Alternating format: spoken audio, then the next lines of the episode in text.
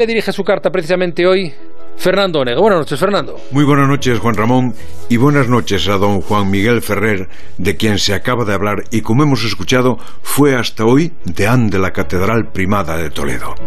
Reverendo Ferrer, estuvo usted en el debate público de los últimos días mucho más que lo estará el color morado del humo del avión de la patrulla Águila. Suscitó más entusiasmo que el que ese color provocó en los republicanos y más rechazo que el que Pedro Sánchez suscita cada 12 de octubre en el público del desfile militar.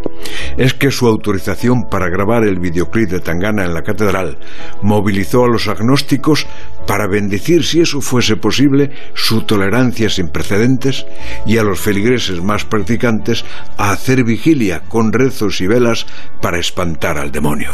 Muchos de ellos no sé si el señor arzobispo pensaron que Satanás se había aprovechado de usted y de su bonomía es que, reverendo, como dicen ahora, ha sido muy fuerte.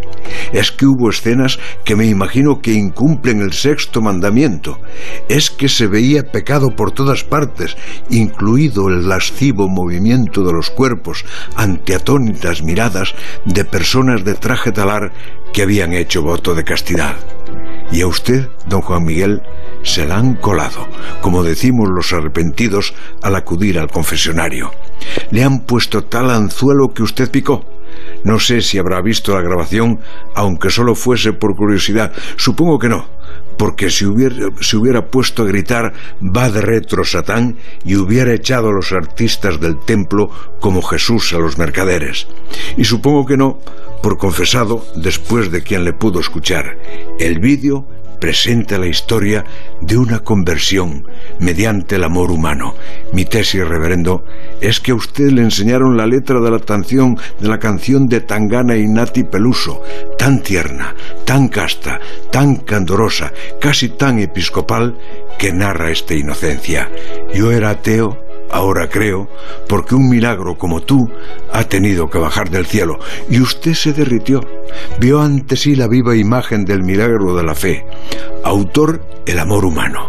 El amor de hombre y mujer antesala del sacramento del matrimonio. Ha tenido que solicitar el cese como deán para consuelo de feligreses. Y creo que a partir de ahora habrá un nuevo dicho en Toledo. Eres más ingenuo que el deán de la catedral.